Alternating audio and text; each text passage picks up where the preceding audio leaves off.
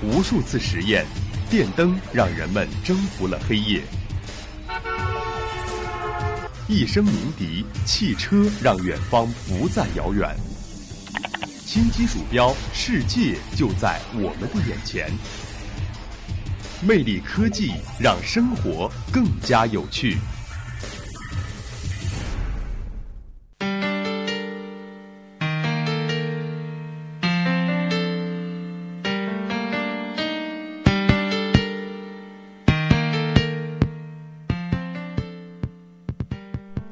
亲爱的听众朋友们，大家下午好，欢迎走进今天的魅力科技，我是子健。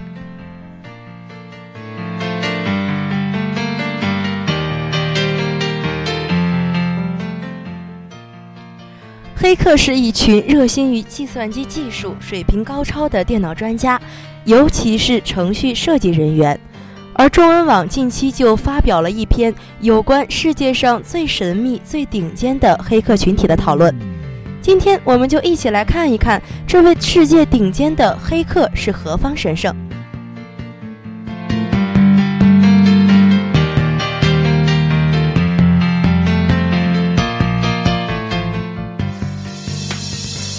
他是全球第一个解锁 iPhone 基带的人，还是 iOS 越狱技术的卓越贡献者。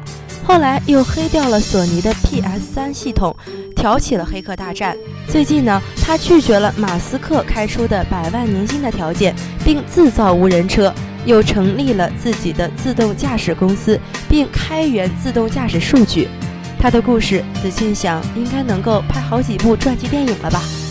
他就是乔治·霍兹，一个从五岁起就编写了自己的第一套电脑程序，十四岁就凭自制的测快机器人入围英特尔国际科学与工程大奖赛决赛。高中时期就制作了一段一个只在科幻读物中出现的脑电波控制系统，再度入围英特尔大赛。好像在乔治·霍兹的人生剧本的封面只写了“天才”。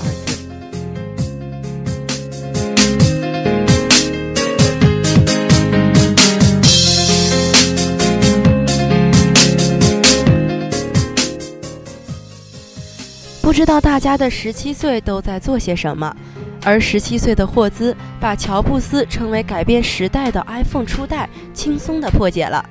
他破解过程的演示视频全长一分多钟，至今都还有陆续前来观看并评论的观光团。细想一下，在当时，那是无数黑客都绞尽脑汁想要破解的程序，十七岁的小霍兹也是不例外。但他只用了五百多个小时就找到了破解的关键，硬件能够接收到你的指令，并按接收的指令去完成工作。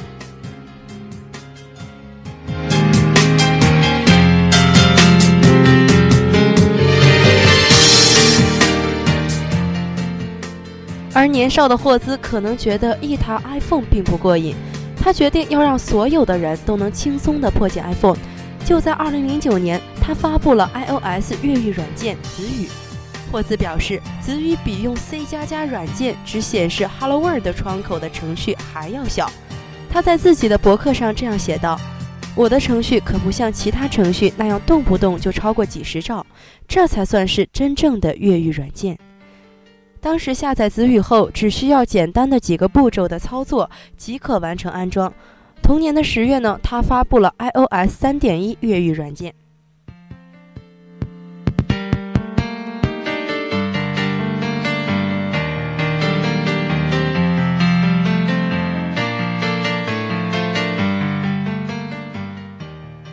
想必大家都很关心这位天才最近在干嘛呢？今年的八月份，他开源了一份长达七点二五小时的高速公路自动驾驶数据集，是目前市面上唯一一份公开的自动驾驶数据。在今年的十月十八日，乔治·霍兹将出现在旧金山举办的年度活动中，这也是极少露面的乔治·霍兹首次出席有中国媒体出席的大会。有兴趣的小伙伴不妨关注一下十月十八日的硅谷，见识一下硅谷这位神秘的黑客。